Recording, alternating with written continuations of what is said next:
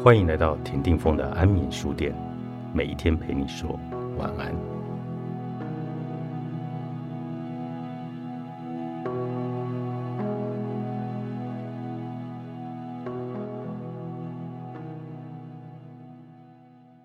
教练学领域中有一种沟通的方法，叫做倾听，也就是单纯聆听他人的说话。一旦对方尽情的吐露想说的话，内心就会越来越满足，最终将会精神抖擞并涌现干净。如果能够一直好好坚持倾听孩子说的话，那当然很棒。但是要忙碌的父母每一次听到“我跟你说哦”，都耐心的回应，那也真是强人所难。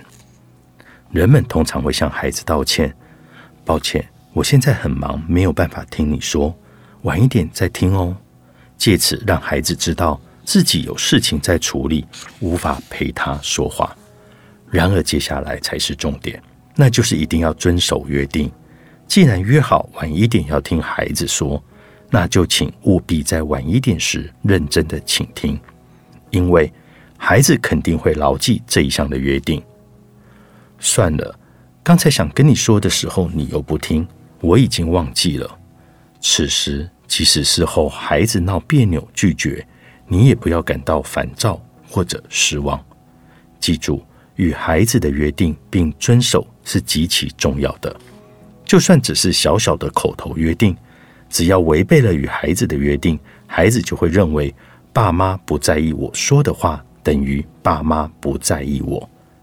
结果，别说自我肯定感了，反而还会产生了自我否定感。各位妈妈是否也曾经像这样忘记了和孩子的小小约定呢？所以试着和孩子像朋友一样来对话吧。要让原来如此，我都不知道这种佩服的魔法金句顺利发挥效果，这就必须用在大人所不熟知的领域，例如最新的游戏资讯、足球选手或搞笑艺人的相关资讯、昆虫或动物图鉴的小知识。刚从学校习得的各地历史遗迹、游乐园的设施，从电视节目看到的美味拌熟蛋的做法，真人化的电影的人气原作漫画等。虽然孩子们的人生经验不比大人，但是对于一些大人不熟知的特定领域，长大后忘记的事情等，却了解的非常的详尽。所以，请试着借由原来如此。我都不知道，你真懂，好有趣啊！这些话语来用心附和孩子，花一点时间倾听孩子说的话吧。各位会发现，孩子能够告诉我们的资讯比想象中更为丰富，而且是及时正确的哦。以前曾有妈妈对此感到担心，把孩子当成大人对待，用朋友般的态度相处，真的好吗？这样能够建立起适当的亲子关系吗？原来如此，看来也有这样的意见和担忧呢。但是在担心之前，请尝试一次亲子间如朋友般的对话吧。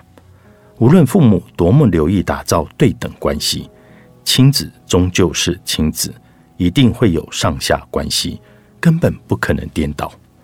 亲子之间不可能会有真正的对等关系。无论亲子关系的好坏，彼此之间在生理上、心理上与社会上都具备了上下关系。因此，只要认真的倾听孩子说的话就可以了。试着刻意打破彼此间的上下关系，与孩子站在同一个高度来对话吧。从对话中获得对等地位的孩子会更信赖父母。如此一来。就能够建立起更深入的亲子交流，孩子绝对不会因此轻视父母，请尽管放心。让孩子心智坚定又自信的十句话，作者石田胜纪，彩石文化出版。